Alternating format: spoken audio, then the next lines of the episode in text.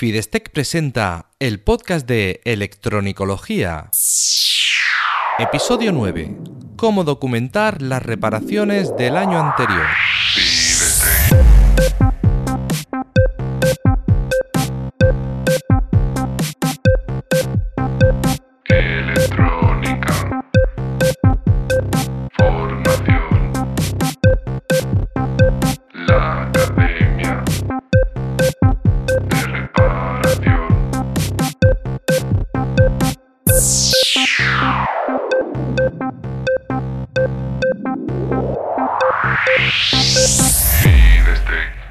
Hola, ¿qué tal? Bienvenido al podcast de Electronicología, el programa de Fidestec Radio donde hablamos sobre reparación electrónica, organización del trabajo, diagnóstico e investigación de causas de averías y en general todo lo que tenga que ver con la parte práctica de la electrónica desde el punto de vista de la reparación.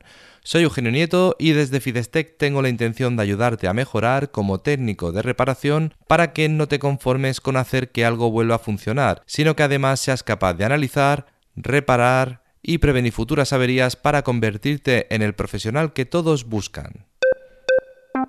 Hoy es el primer episodio del podcast del año 2019, así que te deseo todo lo mejor en este año, que te sirva este cambio de año para plantearte nuevas metas, para dejar atrás todo el pesimismo, todo lo que nos haya podido ir mal y centrarnos en los nuevos proyectos y en lo que estamos avanzando para fijarnos en las metas y no obsesionarnos y no lamentarnos por lo que no ha salido bien o por lo que no ha salido como esperábamos.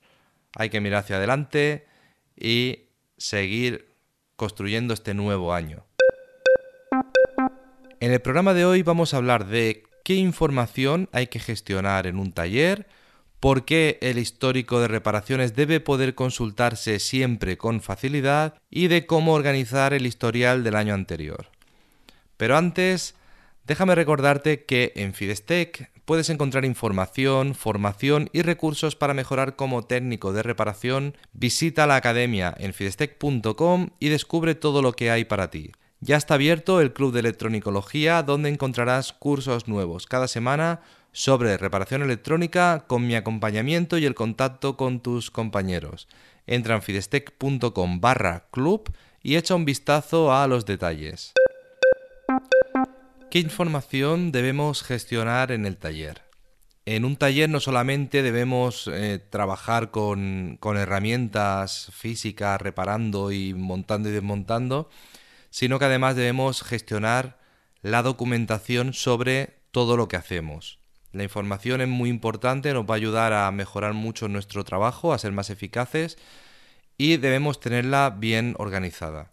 Normalmente lo más importante que gestionamos en un taller son las órdenes de trabajo, es decir, eh, todos los documentos donde explicamos lo que hemos hecho y cómo lo hemos hecho y solemos tenerlo separado en órdenes de trabajo cerradas, las que ya están finalizadas, y las abiertas, las que están en proceso o pendientes de ejecutarse los trabajos. También podemos gestionar los eh, materiales y piezas de repuesto, todo lo que sería la gestión de stocks, albaranes, facturas de compra, todo lo que sea gestión de materiales de nuestro almacén de recambio, de repuestos, de piezas, etc. Y además, en talleres grandes se suelen hacer inventarios de herramientas y útiles. Se suelen tener listado de todas las herramientas para comprobar si durante las reparaciones a veces se pierde alguna herramienta y hay que reponerla o se estropean y entonces todo esto se tiene muy gestionado, muy organizado.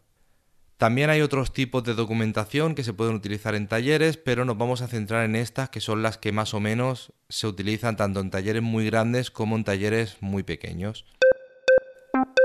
Es importante tener claro que no basta con archivar los papeles en un armario. A veces eh, cada año lo que hacemos es que termina el año, recogemos todos los papeles que hemos generado durante ese año, lo metemos en un archivador con, el número de año y ahí se guardan un archivo y nunca más volvemos a saber de esos papeles. Y los tenemos ahí por si acaso hubiera una catástrofe y alguien se pusiera a pedirnos papeles que los tengamos ahí.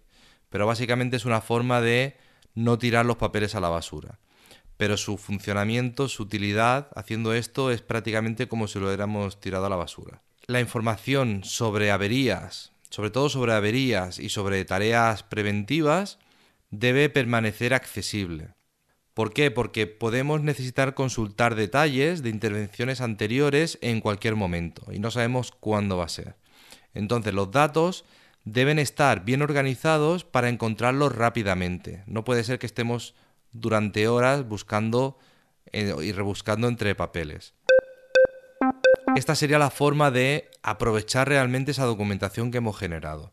Pero además hay un detalle importante que es que si trabajamos con clientes, entregarles un historial cada año da muy buena, muy buena impresión, muy buena imagen. Yo lo hacía cuando tenía clientes a los que le hacía muchas reparaciones, cuando llegaban los primeros días de enero, me presentaba cuando tenía que ir a reparar lo que fuese o hacer cualquier trabajo, llegaba yo con mi dossier, un montón de papel que a veces eran libros bastante importantes, llegaba a los clientes y les decía, toma, esto es lo que hemos hecho el año anterior.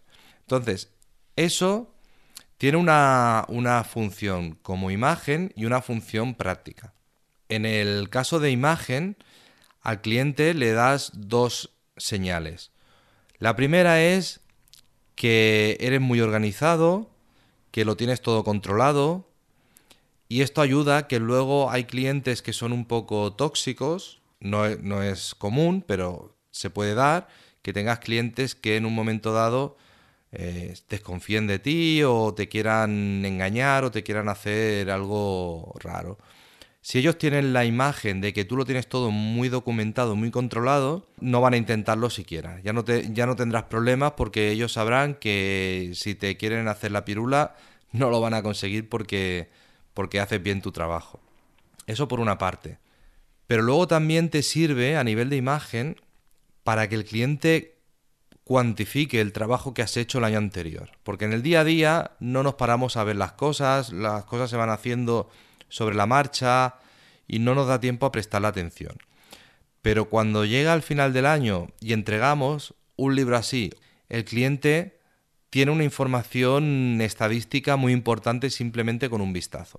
Por ejemplo, si yo a un cliente le entrego un año un, un taco de 40 páginas, de 40 trabajos que hemos hecho durante el año anterior, él verá que hemos hecho 40 trabajos, ¿vale? Pero si yo al año siguiente le entrego un libro de 500 páginas, el cliente verá si compara, si lo guarda en, la misma, en el mismo armario y ve uno de 20 páginas o de 40 y otro de 400, va a ver que de un año a otro hemos aumentado muchísimo, hemos multiplicado por 10 el volumen de trabajo. Entonces, ese pequeño detalle al cliente le va a dar mucha información. Va a ver que nosotros estamos trabajando 10 veces más en el último año que en el anterior. Entonces ellos verán que el, trabajo ha crecido, que todos hemos crecido, que el volumen ha crecido y eso nos va a dar una, imagen que a lo mejor hasta ese momento no éramos muy conscientes de esa situación. Pero además de toda esta parte de imagen, de, lo que le transmitimos al cliente, esa documentación que le entregamos puede ser muy útil. Por ejemplo, yo, eh, un cliente, una vez le entregué un dossier de estos y claro, él no le dio importancia, vio ahí un montón de papeles, pero ni los leyó, lo guardó en un armario y ya está. Pero en un momento dado le vino una auditoría y le preguntaron que cómo estaba gestionando el mantenimiento y cómo lo tenía el tema. Y él lo primero que se le ocurrió, eh, se acordó de que yo le había dado esos papeles, abrió el armario, cogió ese libro y se lo dio al auditor y le dijo, mira, esto es lo que tengo de, de mantenimiento. Entonces, claro, el auditor abrió el libro, miró cuatro o cinco páginas por encima y se lo devolvió. Dijo, ya estoy tranquilo. Ya veo que tienes una, una, gestión muy cuidada del mantenimiento, ¿vale? Y tampoco era muy cuidada. Pero ¿qué pasa? Que en ese sector las empresas que habían no hacían eso. Y entonces ese cliente, cuando le entregó ese dossier al, al auditor, el auditor pues se sorprendió porque no era nada común tener tanta información y tan bien documentada sobre la reparación de las máquinas. Y entonces ya vio que si tenía ese nivel de control y de gestión, que ya estaba muy por encima de, la media de, la mayoría de empresas de ese sector. Entonces, a él le fue muy útil porque ya el auditor no insistió mucho en el tema de mantenimiento, porque ya vio que, que estaba todo muy bien gestionado. Parece una tontería, pero cuando vemos realmente la utilidad es cuando nos damos cuenta y cuando valoramos realmente ese trabajo que hay detrás. Y luego también es importante tener en cuenta que cuando se cierra un año, el cambio de año nos puede servir para aligerar archivos. Entonces, aunque, aunque tengamos toda la información ahí acumulada, el hecho de archivarlo todo nos despeja el, el terreno, nos deja más, más espacio y todo mucho más ordenado para el año siguiente. Entonces, eh, esto es válido tanto para la documentación en papel como para la documentación digital. Es decir, todos los papeles, si tenemos una montaña de papeles de todo el año, lo metemos en archivadores, lo guardamos en un archivo, perfecto. Pero también podemos tener a lo mejor en nuestro ordenador un montón de documentación ahí un poco mezclada que podemos guardar en una carpeta con el número de año y ya tenemos una carpeta vacía para empezar a trabajar este año.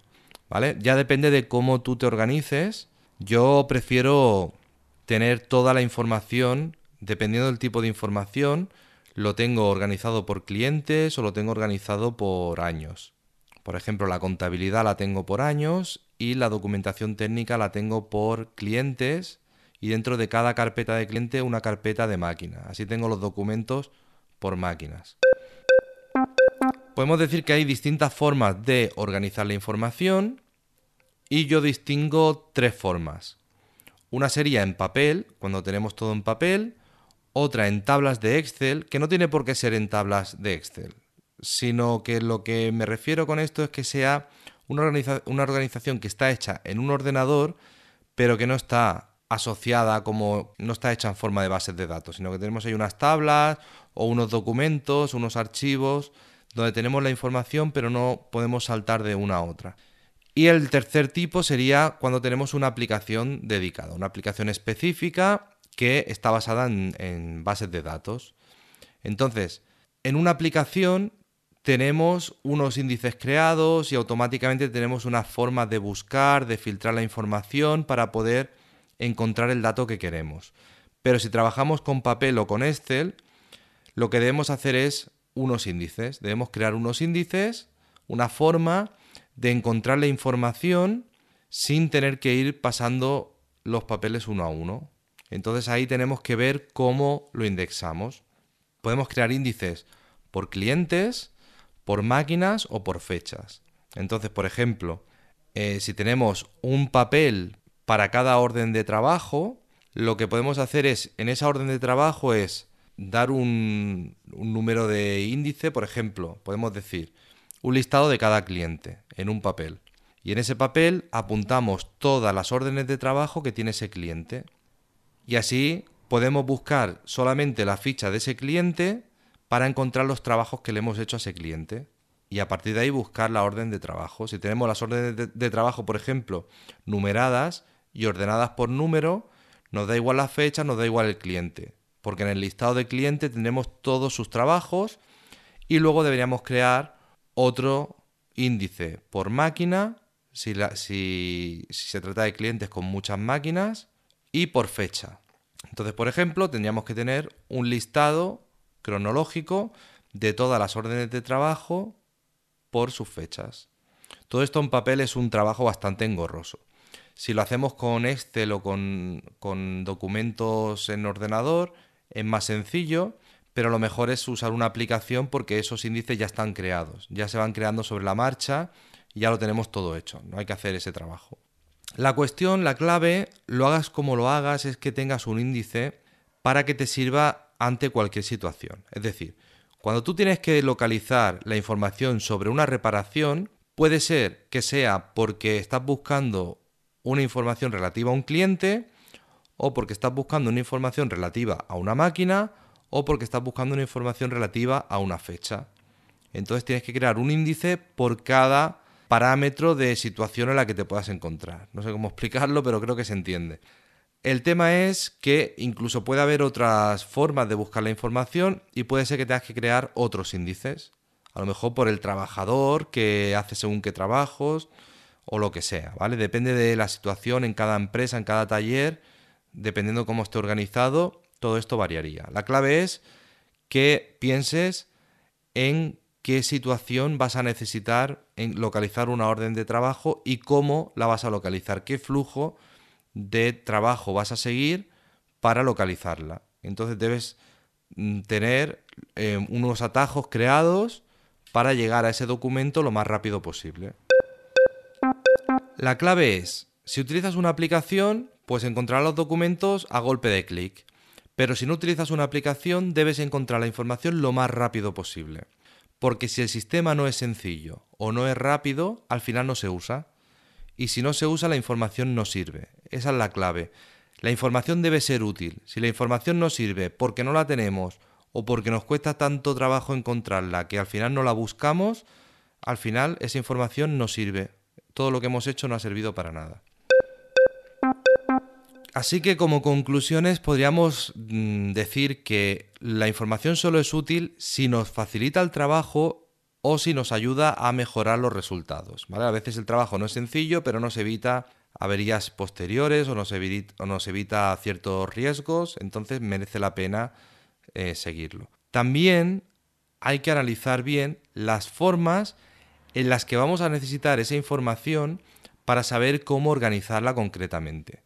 Si sabemos de qué forma nos puede ser útil esa información, por lógica sabremos cómo debemos organizarla y cómo debemos gestionarla. Si lo hacemos bien, resolveremos problemas complicados con mucha facilidad. Por ejemplo, si tenemos una avería repetitiva o una avería que no sabemos muy bien sus causas, podemos revisar el historial de esa máquina para ver si hay averías similares o si tenemos máquinas parecidas, ver si tienen el mismo tipo de averías para encontrar patrones o encontrar eh, nexos, puntos comunes que nos puedan dar una clave que nos ayude a resolver esa avería definitivamente. Entonces, la información que tenemos nos puede ser muy útil si la sabemos utilizar. Espero haberte ayudado con esta reflexión y en el próximo episodio te hablaré sobre otro tema, quizás el que tú propongas en los comentarios. Muchas gracias por escucharme, por dejar tu comentario con tu opinión, por dar a me gusta, por valorar con 5 estrellas en iTunes o por recomendar este episodio en tus redes sociales. Gracias por inscribirte en mis cursos, en el club, por adquirir mis libros, por gestionar tu taller con mi aplicación Fidesgem y gracias por ayudarme a crecer y así poder ayudar cada vez a más personas que, como tú, quieren mejorar en este apasionante mundo de la reparación electrónica, es decir, en el mundo de la electronicología. Un abrazo y feliz 2019.